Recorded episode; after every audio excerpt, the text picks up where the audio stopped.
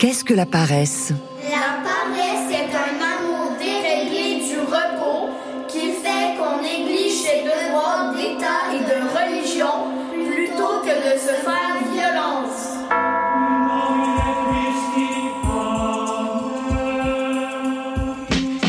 Vice et vertu des sept péchés capitaux. Une émission signée Francis Legault et présentée par Anne Dorval. Production des médias francophones publics. France Inter, RTBF, Radio-Télévision Suisse, Radio-Canada. RFI.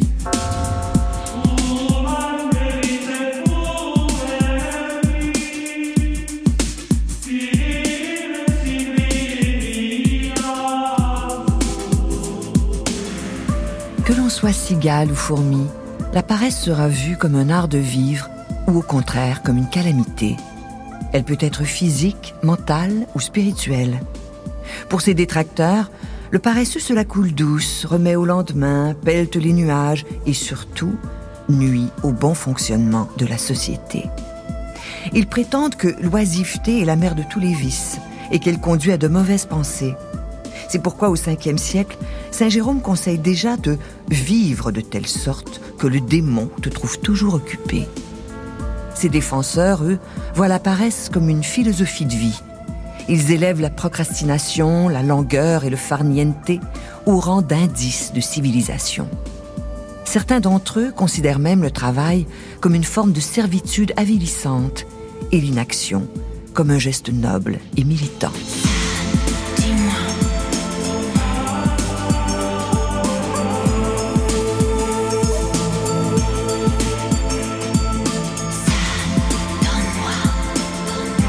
L'écrivaine Marie Laberge.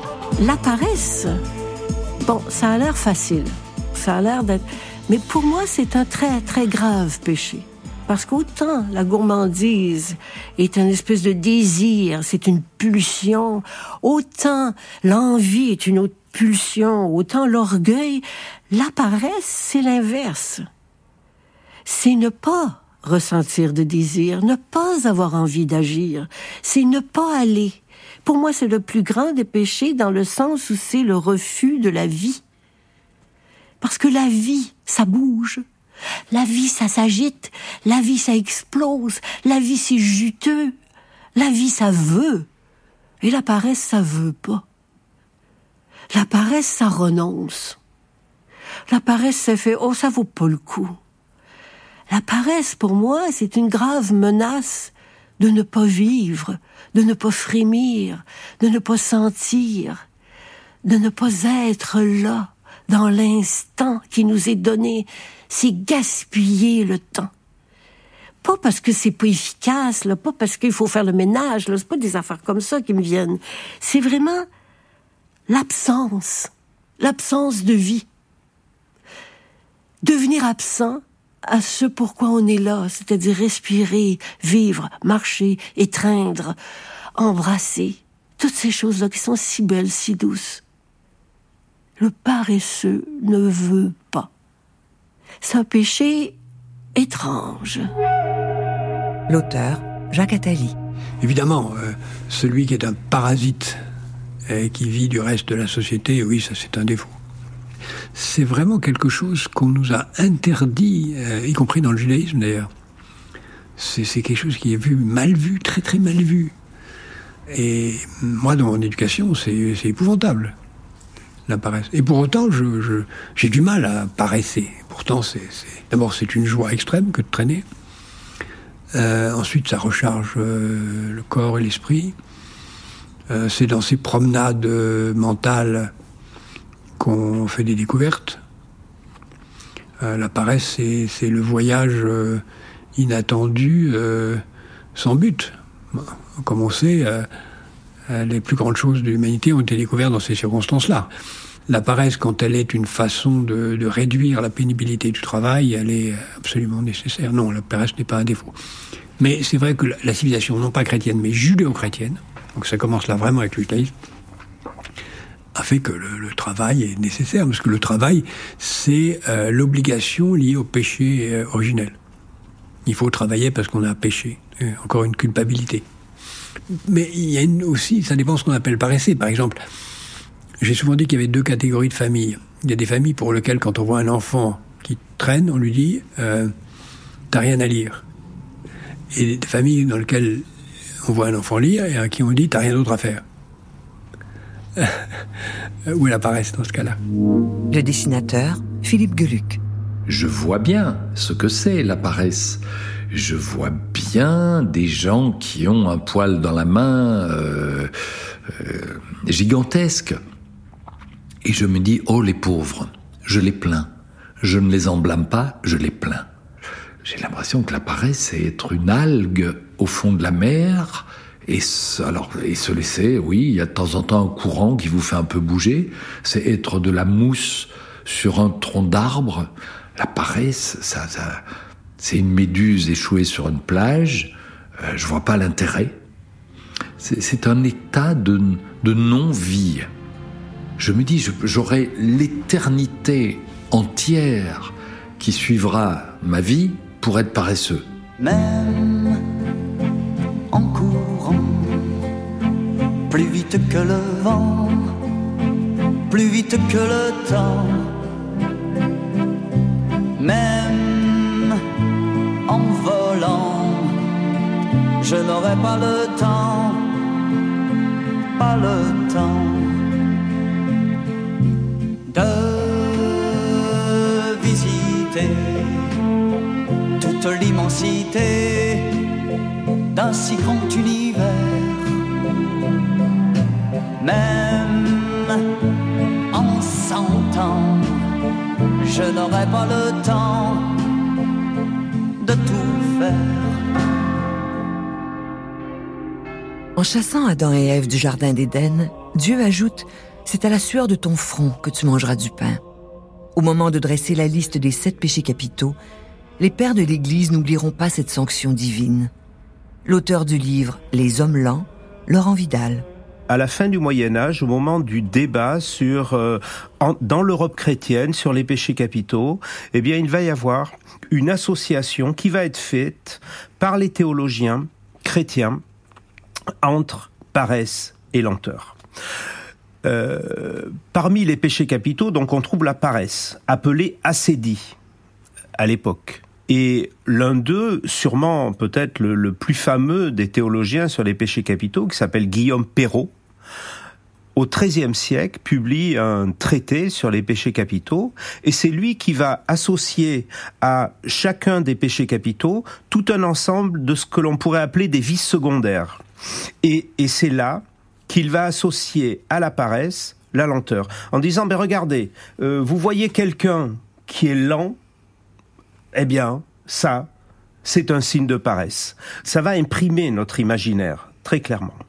Alors, lorsque nous nous trouvons à la fin du Moyen Âge, c'est un moment aussi où, en Europe, on commence à publier des traités de commerce et où l'Europe chrétienne euh, est en train de véritablement mettre en place une sorte de d'hymne à l'activité. Il faut travailler. Il ne faut pas gaspiller le temps. La paresse, c'est du gaspillage de temps. Et il faut donc euh, travailler. Et travailler comment? Travailler vite. Et l'enjeu non seulement de l'Église chrétienne, mais aussi, je dirais, des commerçants, c'est non seulement d'occuper le temps, mais c'est aussi d'occuper l'esprit, c'est-à-dire de le tourner vers une activité et une finalité qui est censée aider à accomplir la société. Or, le temps est un bien précieux donné par Dieu aux hommes et les hommes n'ont pas le droit de gaspiller le temps. Donc il est très important, à vrai dire, ce péché capital. L'essayiste et romancier Pascal Bruckner. Ah, il y, a deux sortes de paresse. Il y a la, paresse qui est le refus du travail, l'envie de se prélasser, et puis il y a la, la paresse de vivre, qui, est une maladie plus grave, et qu'on retrouve dans un livre d'un classique russe de Goncharov qui s'appelle Oblomov, et Oblomov, c'est quelqu'un, c'est un gentilhomme russe qui vit près de Saint-Pétersbourg et qui ne peut pas, euh, qui ne peut pas vivre. Il ne peut pas se lever le matin, il ne peut pas faire des projets, il ne peut pas écrire une lettre, il ne peut pas gérer son domaine, il se fait voler par tout le monde. Et euh, dès qu'il s'agit de prendre une décision, il est tellement fatigué qu'il doit se recoucher. Et donc, euh, donc, je dirais qu'il y a une paresse euh, normale de tout à chacun. Oh, j'ai la flemme de partir, j'ai la flemme de sortir, j'ai la flemme de mettre au travail. Et puis il y a, y a, une paresse qui est l'incapacité de commencer à vivre, qui là est quelque chose de pathologiquement beaucoup plus profond. Ce dont vous me parlez, c'est la dépression ou le burn-out? Non, c'est quelque chose de... Enfin, peut-être, parce que maintenant on a tout, psychologisé, mais euh, c'est quelque chose qui existait, euh, qu'on appelait autrefois la mélancolie. Et euh, l'oblomovisation, qui est une grande maladie des Russes, euh, c'est cette idée qu'au fond, euh, effectivement, on n'a même pas assez d'énergie pour s'emparer de son existence et la lui donner une direction. Donc, alors, il y a maintenant des, des termes psychologiques, mais tout ça a des références littéraires très précises et qui, à mon avis, sont peut-être plus riches que les simples nomenclatures psychiatriques. Autant au bon temps des Awafénéa. Tiki tiki tic. Les jours et les nuits se passaient au lit. tiki tiki tic. L'auteur, Daniela Ferrière. L'aristocratie n'a pas travaillé pendant des millénaires. Les premiers aristocrates qui ont pris du travail, en fait même comme président directeur de banque, et on les trouvait très bizarres. Donc, cette fierté de ne pas travailler, de ne pas donner de l'énergie, donner de soi, cette fierté de vivre sur euh, les rentes, c'est-à-dire l'argent accumulé au, fil des siècles, et, de ne porter qu'un nom pour, pour se faire. Et cette paresse-là est innommable. Et c'est pas bien pour, pour, pour ces gens-là d'ailleurs aussi. Hein. C'est, c'est, c'est, terrifiant de, de, de vivre comme ça on n'arrive pas à y penser. Vous savez, j'ai un ami en Haïti qui est mort, qui était un vieil homme. Il me racontait que il était ambassadeur. Il avait rencontré dans une ville d'eau en, en, Europe et un jeune homme avec qui il conversait. Et puis à un moment donné, il a compris que ce jeune homme ne connaissait pas l'idée du travail. Alors il a essayé de savoir de quoi est-il au courant. Et il voyait des gens chez lui, mais et comme ces gens-là étaient là depuis des générations et des générations, et il ne comprenait pas leur fonction, il pensait qu'ils étaient là comme comme les arbres ou comme leur, leur famille. Et, il voyait euh, son père parler, causer longuement et dans le parc avec et, et le vieux. Et il savait pas que c'était son régisseur, mais il, n'avait pas compris, il, n'était pas au courant de, de qu'il y a des gens qui dépensent de l'énergie pour gagner leur vie, qui font un échange. Et là, il m'a dit, je ne lui ai pas expliqué. C'était tellement nouveau pour moi, je n'allais pas être celui qui va lui expliquer qu'il y a des gens qui travaillent pour vivre. Il n'était pas au courant. C'est terrifiant quand même et, parce que il n'est pas au courant de quelque chose d'extraordinaire aussi, qui est quelque chose qu'on peut produire avec son énergie, seul. On est là et quelque chose va apparaître parce qu'on est là et parce qu'on veut et qu'on a et que les mains travaillent, les pieds travaillent, le corps, le cœur travaille. Et que enfin et pour moi, cette paresse-là, elle, elle, est, elle, elle, est, terrible parce que ce jeune homme aussi ne l'a pas cherché, on n'y a, on a pas expliqué, on ne l'a pas fait travailler. Et c'est ce que le bourgeois va, va rentrer quand il va, le bourgeois américain d'abord, le self-made ou celui qui va imposer à ses enfants d'aller à l'usine et de faire, enfin, et est-ce vrai, mais enfin, de, de, de, travailler un peu aussi pour comprendre et ce qu'elle travaille, pour comprendre ce, qui, ce, que, ce que ça exige. C'est là que le bourgeois va rentrer de l'affaire. La paresse qui est tout simplement de se reposer et de faire un frein à cette euh, industrie et où l'on pense que les gens sont des outils et non des êtres humains, cette subversion extraordinaire est, à chanter. C'est vraiment le, le péché avec lequel je me sens le mieux.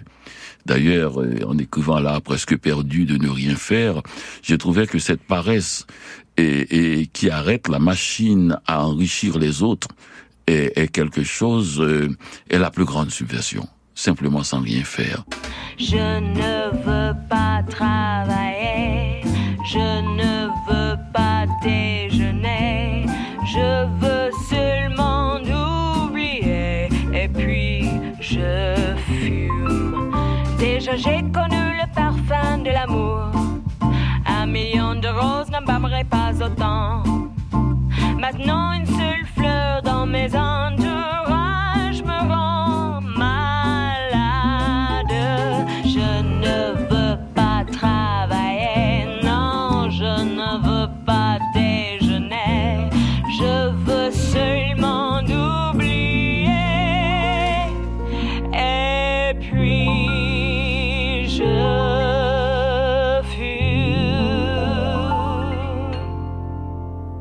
Laurent Vidal. Il y a cette oisiveté qui a un sens aristocratique. C'est-à-dire que l'aristocrate, il guerroie ou il est oisif. Mais effectivement, au moment où on entre dans la période industrielle, du capitalisme industriel, donc fin 18e, 19e, etc., le mot oisiveté va prendre d'autres acceptions. C'est le moment où cette bourgeoisie industrielle va aussi vouloir occuper du temps qu'elle libère par des activités de loisirs. C'est le moment où cette bourgeoisie, par exemple, commence à découvrir les plaisirs des stations balnéaires. Pour faire quoi? Pour se promener le long de promenades, euh, le long de plages. Euh, ou alors pour aller jouer dans des casinos. Mais c'est une façon, justement, euh, de s'ennuyer de manière élégante. Parce qu'il y a cette idée de l'ennui élégant, quand même, pour euh, la, bourgeoisie. Et il va y avoir aussi, et alors ça c'est une façon, je dirais, euh, subversive de reprendre cette notion de loisiveté du côté des ouvriers, certaines attitudes qui vont, disons, faire de l'oisiveté une forme de revendication. Eh bien, parmi les attitudes un petit peu euh, revendicatives, on va trouver cette euh, l'une d'entre elles euh, et qui va avoir une belle postérité puisque ce sont des ouvriers euh, qui vont commencer à jeter leurs sabots dans des machines, des machines à tisser. Hein, nous sommes euh, au début du 19e siècle et dans cette machine à tisser, en jetant son sabot, eh bien on l'arrête. C'est-à-dire qu'on en arrête le rythme. C'est une rupture de rythme. De même, ces mêmes ouvriers avec leurs sabots vont, lorsqu'ils marchent, le racler volontairement le sabot en bois sur le sol pour faire du bruit. Et ça aussi, c'est contraire à la morale ou à la bonne morale dans l'espace public. Petit à petit, ces attitudes-là vont être qualifiées de sabotage. Et euh, le mot sabotage, il vient de ces deux éléments-là. Jeter son sabot et laisser traîner ses sabots sur le sol. C'est-à-dire quelque chose qui rompt le rythme et qui est en rupture avec les bons usages dans l'espace public. Moi, j'aime pas ça. Travailler.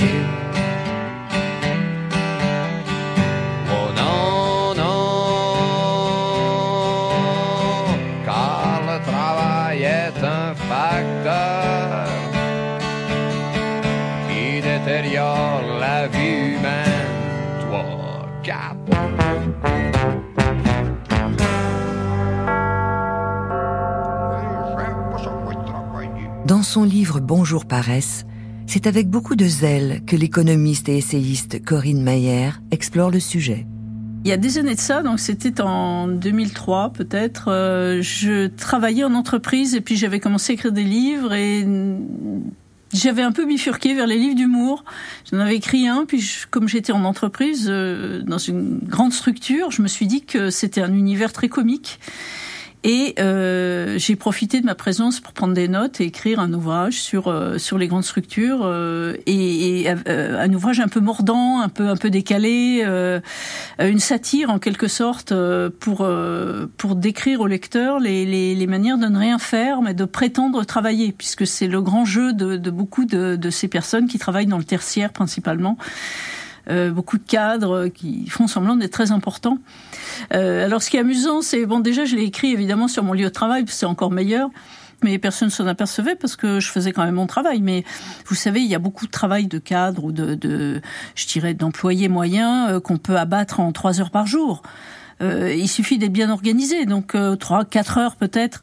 D'ailleurs, tout le monde le sait. Enfin, c'est vraiment un secret de polichinelle. Donc, euh, ça me laissait la moitié de la journée pour euh, pour écrire, pour commencer à écrire. C'est là que j'ai commencé à écrire. Euh, bah, je travaillais à l'époque, je travaillais dans un bureau avec des dans une direction de la recherche euh, avec des gens qui, qui faisaient des études. Euh, je veux dire quand même qu'il y avait des gens qui travaillaient vraiment. Hein. Il faut pas penser que personne ne fait rien, mais c'est très contrasté. Il y a des gens qui euh, travaillent et puis d'autres vraiment qui euh, qui font vraiment pas grand chose. Et donc c'est intéressant de les observer. euh, et donc je les ai observés, je les ai écoutés en réunion. J'ai pris des petites notes qui m'ont servi par la suite. Ben, j'avais beaucoup de chance parce que j'étais dans un bureau, euh, on était deux, et moi, mon, mon écran euh, tournait le dos à la porte, si vous voulez. Donc en fait, la, la personne, une personne qui rentrait dans le bureau voyait ce que faisait le, la personne en face de moi, voyait son écran, euh, alors que voyait pas mon écran à moi. Donc si personne allait tourner, enfin c'était très rare qu'une personne vienne et regarde ce que je faisais. Donc j'avais le temps de toute façon de fermer l'écran et puis de passer, euh, de mettre autre chose pour faire semblant de faire une vraie tâche euh, professionnelle, disons. Concernant la, sortie de Bonjour Paresse, au début il s'est rien passé pendant plusieurs mois.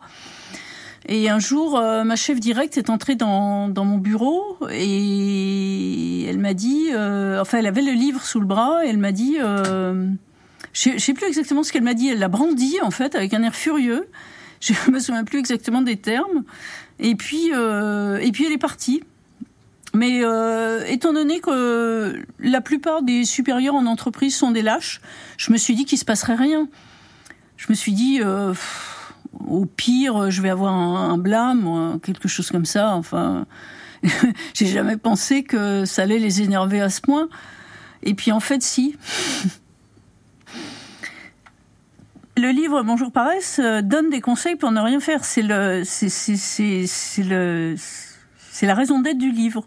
Donc euh, effectivement, c'est son, c'est pour ça que je l'ai écrit en fait. C'est pour donner des conseils euh, aux, aux paresseux. Alors dans la hiérarchie d'une entreprise, les paresseux sont généralement au milieu. Ils sont entre le, le milieu et le haut. Parce que tout en bas, les gens sont, sont payés à la tâche, bien souvent, et tout en haut, on leur confie quand même beaucoup de choses, c'est-à-dire ils ont vraiment beaucoup à faire. La, la moyenne basse, ils ont encore pas mal de tâches, et quand on est entre le, le milieu et le haut, alors là, il y a, y a- y a une sorte de diffusion comme ça des tâches, parce que les, les gens sont suffisamment importants pour qu'on les contrôle pas trop, mais ils sont pas assez importants pour être vraiment en surcharge de travail. Pour certains paresseux, il y a, y a des, effectivement des intitulés de poste qui peuvent donner à penser qu'ils font pas grand-chose.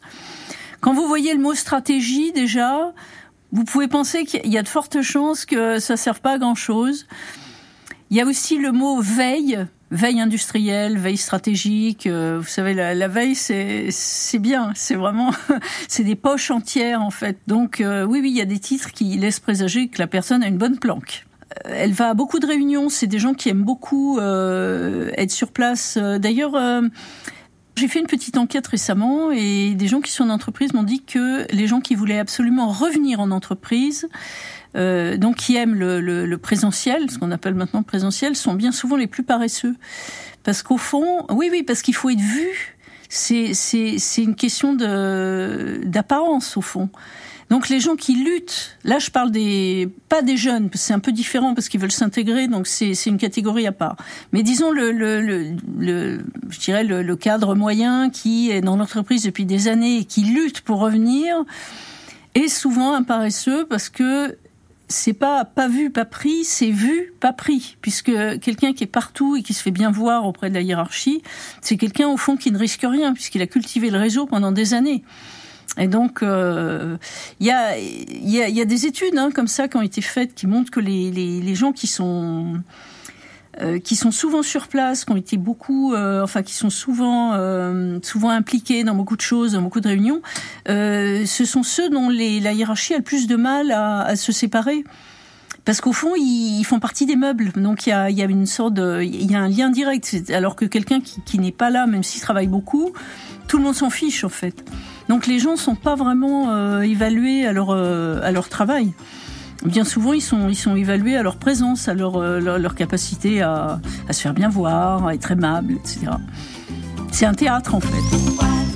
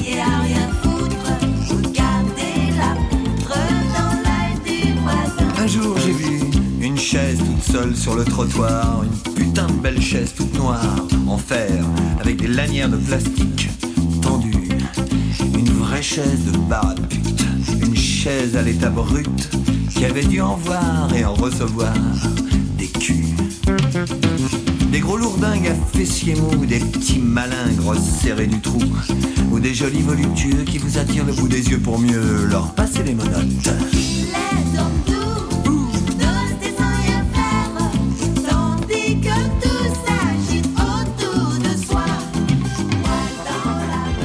Laurent Vidal. Moi, ce qui m'intéresse, c'est pas la lenteur en soi.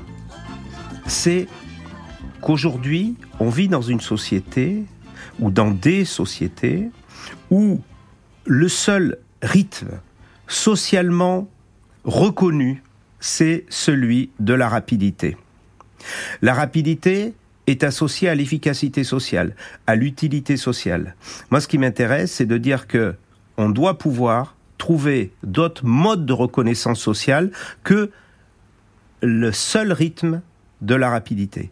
D'où mon idée des ruptures de rythme. Donc moi, c'est pas être lent pour être lent qui m'intéresse, c'est de pouvoir ouvrir des bulles de temps vivables. C'est-à-dire qu'il faut être à la fois dans le rythme parce que nous travaillons, donc, mais accepter et que cette société accepte qu'il y ait des bulles de temps vivables, des espaces, des moments où l'on reconnaisse aussi cela comme étant socialement acceptable.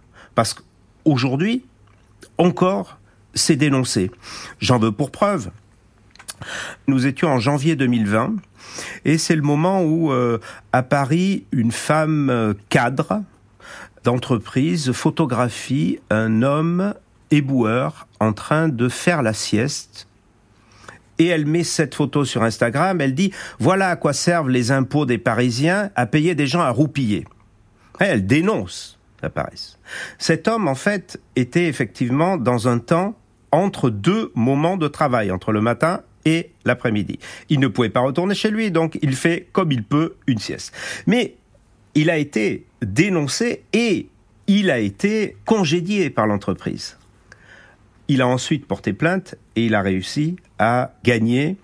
Euh, et, je m'étais amusé à regarder euh, cette actualité de janvier 2020 parce qu'on avait on commençait à avoir un peu le temps. Et euh, la page décideur du Figaro dit fait une page spéciale. Comment faire pour motiver des collaborateurs feignants eh, donc c'est bien une obsession, c'est quand même une obsession. Et il y avait trois psychologues du travail qui étaient interviewés pour savoir comment il fallait faire pour... Euh, bon. Et il y a une forme de discrimination sociale par le rythme qui existe toujours aujourd'hui. Donc c'est pas la lenteur en soi que je voudrais valoriser, c'est la possibilité de faire coexister différents rythmes et que chacun de ces rythmes soit considéré comme socialement euh, pertinent. Voilà.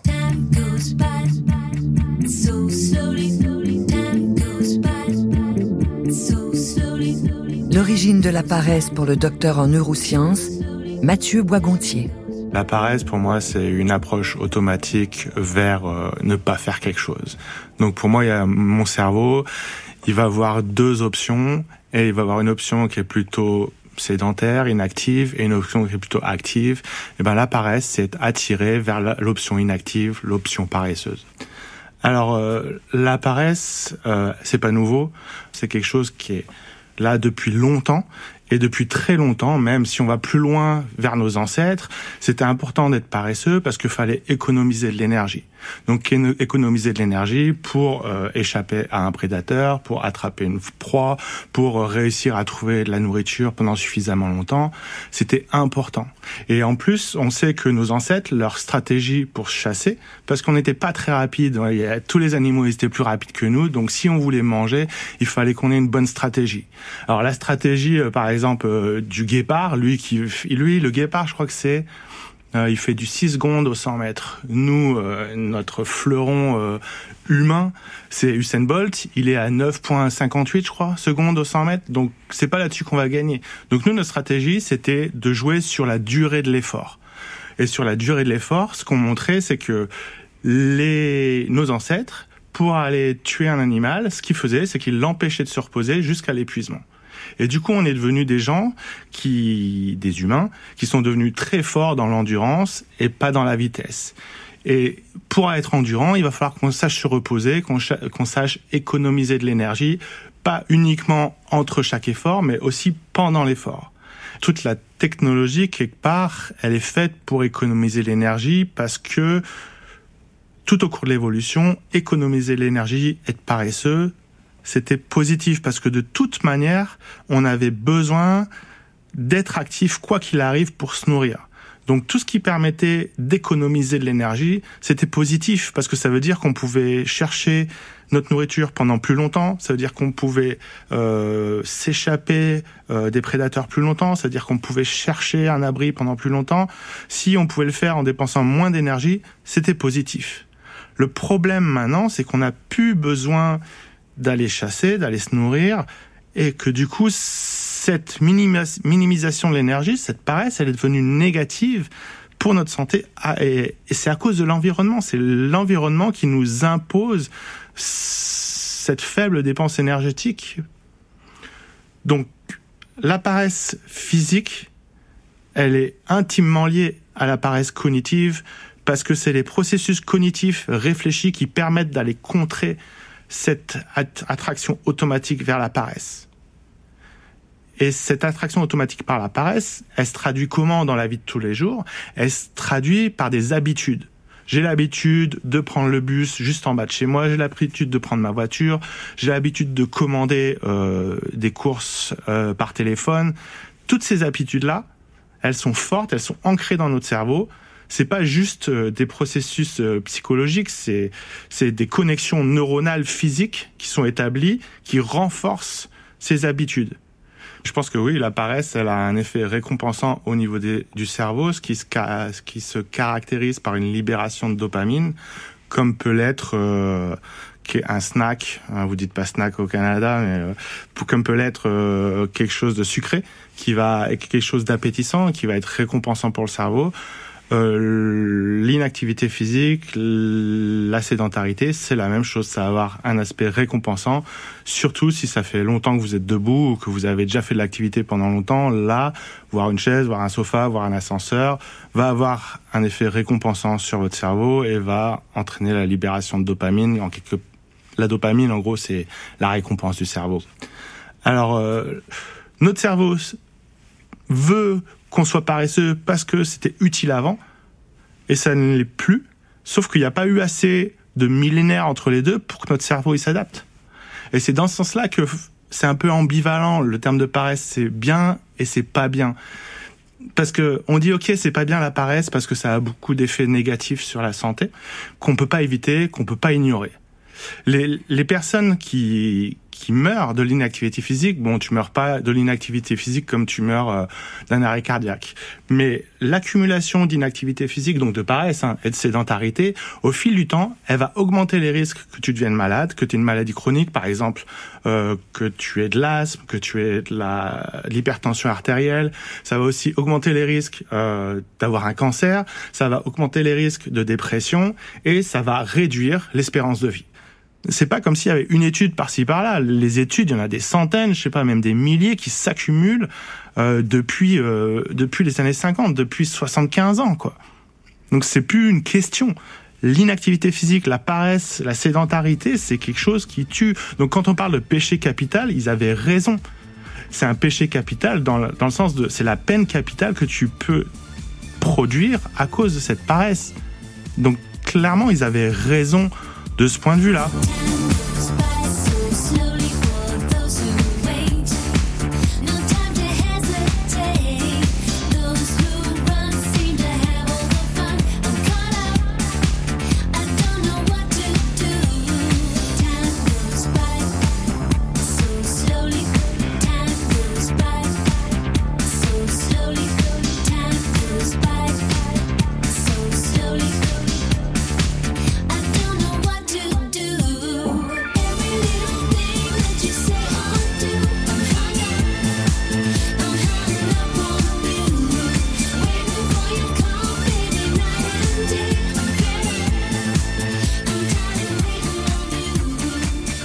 au chanteur louisianais Zachary Richard que la chanson Travailler c'est trop dur refait surface dans les années 70. Il y a un vieux monsieur qui s'appelait euh, Césaire Vincent, qui était euh, une espèce de bonhomme, un personnage assez spécial, qui habi- habitait à Milton. C'est un vieux habitant, Euh, mais il avait certaines hum, anomalies de, caractère.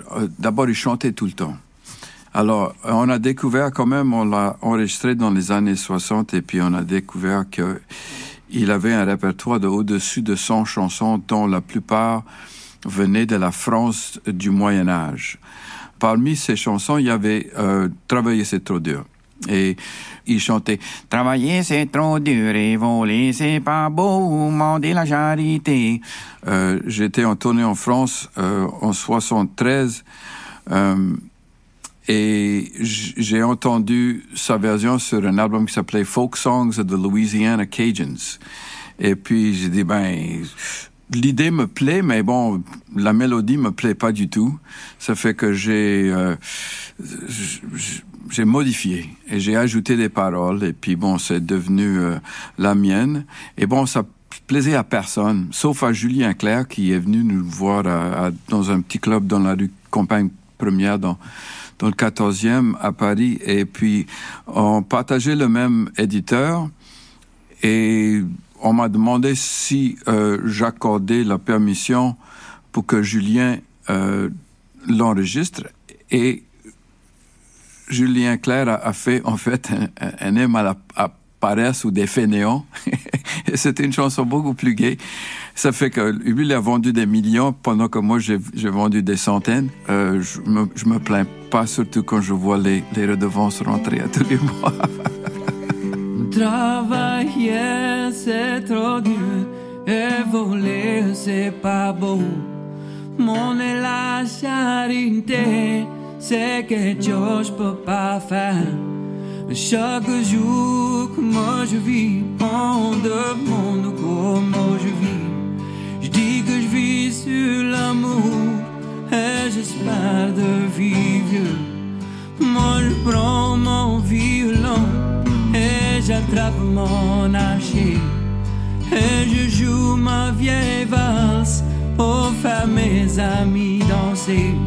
Vous connaissez mes chers amis, bien bien trop courte pour se faire des misères. Allons danser ce soir.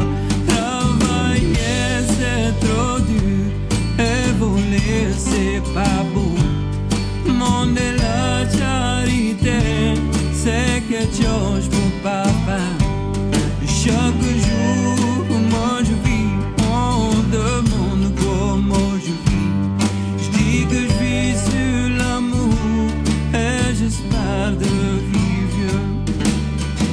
chroniqueur de RFI, Maman.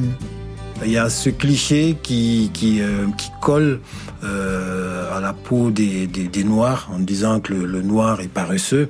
Mais euh, quand je, je, me, je, me, promène dans les villes africaines, au Niger, 45 degrés à l'ombre, et, et que je vois ces gens qui travaillent du matin au soir, qui poussent euh, des charges, euh, qui, qui, qui labourent leurs champs, qui, euh, qui, qui, qui vendent euh, de la viande, qui vendent des fruits sous 45 degrés, tous les jours, 365 jours de l'année, je me dis, euh, oui, si c'est ça être euh, paresseux, euh, c'est que je sais pas ce que c'est que la paresse, quoi. Je me souviens d'un titre du, du, du, journal Libération. Il y a eu une canicule en France, il y avait 35 degrés, c'était écrit trop chaud pour travailler. Je dis, ben venez au Niger, vous allez voir, quoi. Sous 45 degrés, les gens, les gens travaillent. Donc, euh, euh, pour vivre dans un pays pauvre, euh, tu peux pas être paresseux. Le citoyen lambda, l'Africain lambda, n'est pas du tout paresseux. Il travaille, il est courageux. D'ailleurs, il suffit de voir tous ces jeunes qui décident euh, du jour au lendemain, pour s'en sortir, d'affronter la traversée du Sahara, la traversée de la Méditerranée, puis les Pyrénées, juste pour venir en France faire les métiers les plus durs euh, les, les métiers dont les, les Français ne veulent pas. Et, et euh, voilà. Donc, euh, ce, ce, ce cliché de l'Africain paresseux, euh, c'est juste euh, un mythe, une légende urbaine.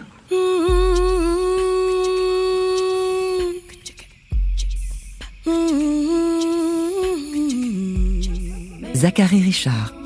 Quand je pense paresse, moi je pense une journée du creux de juillet quand il fait 40 degrés et puis 100% humidité, puis on n'a vraiment pas envie de grouiller grand-chose. Quand j'étais jeune, euh, c'était pas vraiment la paresse, c'était la sieste. J'habitais à côté de mes grands-parents et puis entre midi et 4 heures de l'après-midi, on mettait une, une, une courte pointe par terre et puis comme c'était une vieille maison traditionnelle, c'était euh, sur l'axe de la boussole. Donc quand on ouvrait les, les, fenêtres et, les portes, il y avait toujours une brise qui passait parce que ça faisait une belle courant d'air. Donc on mettait une, une courte pointe devant la porte à l'avant avec, euh, il y avait la, la porte en écran et il y avait une belle petite brise qui me caressait les joues pendant que moi je somnolais. Donc c'était une espèce de paresse obligée. Euh, mais c'est délicieux. La sieste, pour moi, c'est la coutume la plus civilisée. Donc on était obligé dans les pays chauds pour se protéger des coups de soleil, entre autres, de, ralentir son rythme.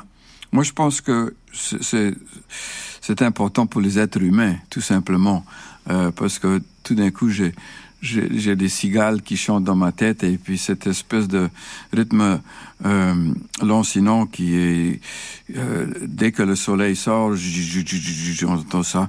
Mais moi, j'étais élevé dans une tradition où euh, la visite était importante, puis quelqu'un arrivait à l'improviste à la maison. On arrêtait tout, puis ma grand-mère faisait du café, puis on allait parler pendant des heures de temps de n'importe quoi, de rien.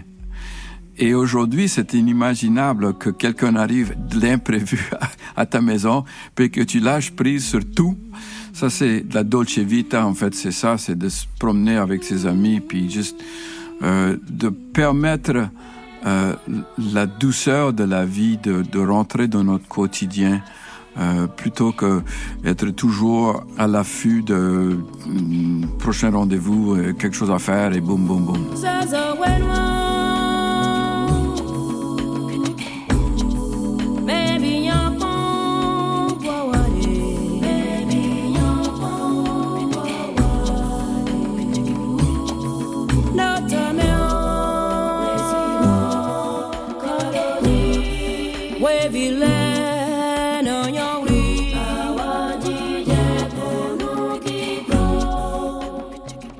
Suis quelque part un auteur euh, paresseux dans la mesure que je suis indiscipliné.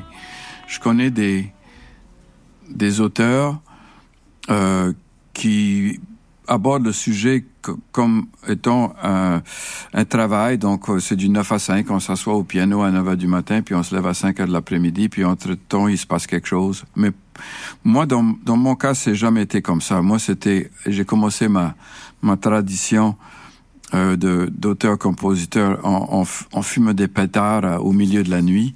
Alors, euh, c'est plutôt... Je pense que c'est... Les artistes sont les antennes de la société, enfin, les antennes de l'humanité. Et il faut être toujours à l'affût. Mais de mon expérience, quand on court après la muse, elle s'éloigne. Il faut la, la permettre le temps de, de, de venir nous caresser. Donc l'inspiration, ça vient de quelque part, mais je ne sais pas où et je veux pas le savoir non plus parce que j'ai peur que si je sais trop sur la question, euh, je, je risque de, euh, de fâcher la muse ou de la vexer. Et j'ai appris qu'elle elle vienne quand elle a envie. Donc, je ne sais pas si c'est la, la paresse ou la sagesse, en tout cas, mais c'est la façon que je compose. Nous prendrons le temps de vivre, d'être libre, mon amour, sans projet et sans habitude. Nous pourrons rêver notre vie. Quand la paresse se fait insidieuse, l'écrivaine Raphaël Germain. Ah, je pense que la paresse part de chacun de nous parce que ça, je pense encore une fois que les péchés capitaux ont été euh, choisis et ciblés parce que ce sont des impulsions qui sont en chacun de nous.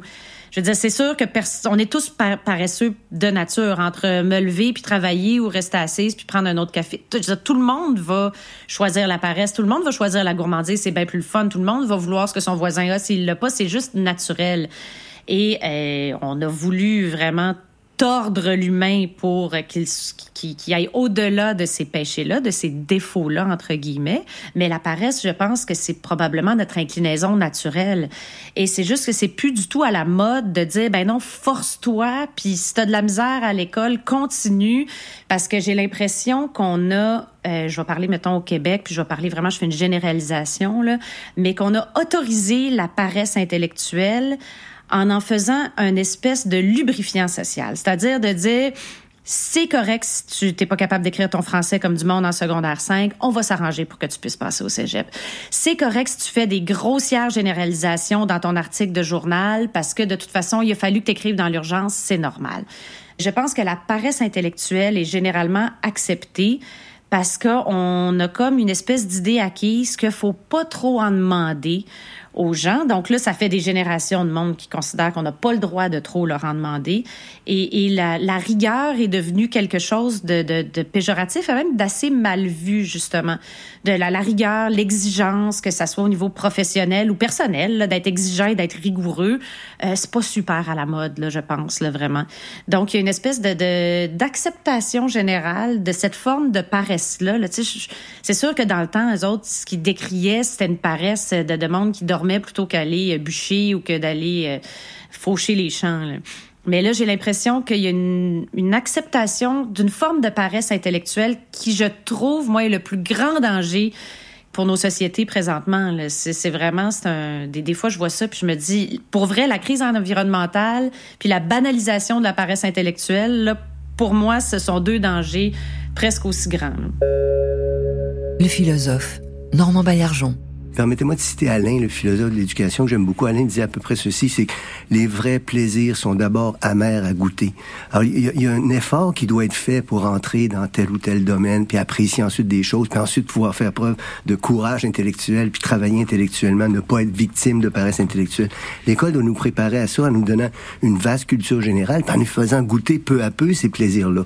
Lorsqu'on ne le fait pas, lorsque une école ne le fait pas, lorsqu'elle transmet pas cette culture générale, on retrouvera des adultes devant lesquels on serait tenté de dire des personnes qui souffrent de paresse intellectuelle, mais c'est pas exactement le cas, ou en tout cas, ils sont pas totalement responsables de ça.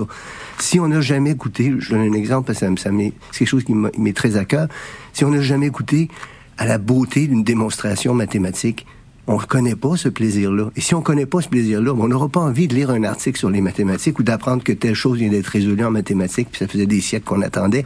Alors donc, c'est pas vraiment de la paresse intellectuelle, mais ça n'a pas été nourri. Le travail intellectuel doit être nourri. Deuxième chose aussi qui me semble problématique, c'est le rôle des médias aujourd'hui. Je, peux me tromper, puis peut-être je suis sévère dans mon affirmation ici, mais on rit beaucoup maintenant. Puis moi, j'ai rien contre l'humour. L'humour, c'est très bien. J'ai écrit un livre sur l'humour. Je comprends le mot d'esprit. J'aime beaucoup ces choses-là. Mais il y a une certaine propension à pratiquer un humour qui est presque la négation des vertus intellectuelles dont je parlais tantôt, sais, où il faut prendre un temps d'arrêt, faut regarder les choses attentivement, faut s'interroger, faut ne pas parler, faut réfléchir. Ces choses-là sont pas spécialement nourries par les médias en ce moment.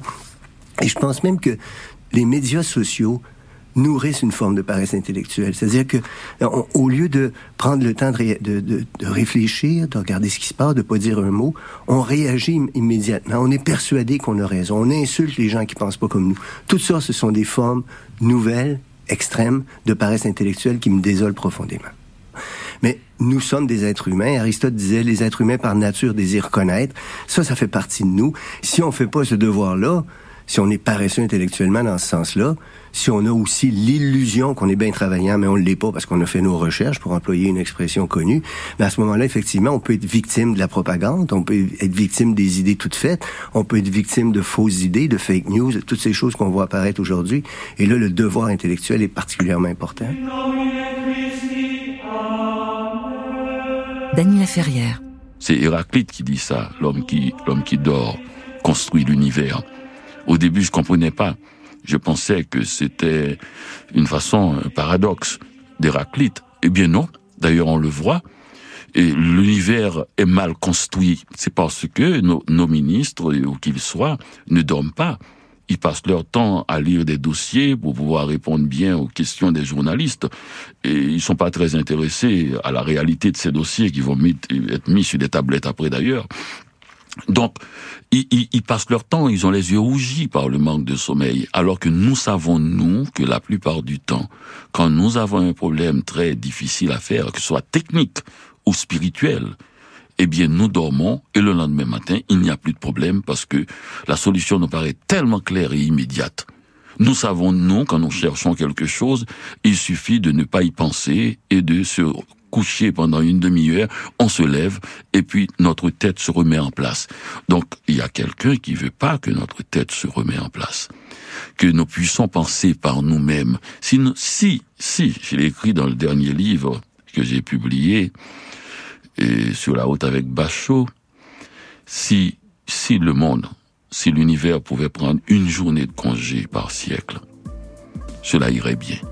Cette activité incessante qui a commencé depuis si longtemps dont on n'a aucune idée, de personne ne peut voir la source de cette activité incessante sur tous les fuseaux horaires, eh bien, a fait de nous un monde décervelé.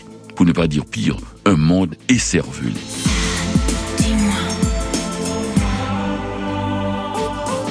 C'était Vice et Vertu des sept péchés capitaux, une production des médias francophones publics. À la recherche, Maude Paquette et Marie-Claude Paradis. À la technique, Patrick Knoop et Félix Tellier-Pouliot. À la recherche musicale, Alain Provencher avec une musique originale de Joseph Marchand. Aux archives de l'INA, Delphine André et Christelle Rousseau.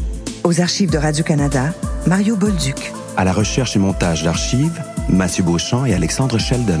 Narration, Francis Ducharme. Adjointe à la réalisation, Mathilde Delbracine-Baudry. À la réalisation post-production, Anne-Charlotte Desjardins-Lopez. Cette émission est présentée par Anne Dorval et signée Francis Legault.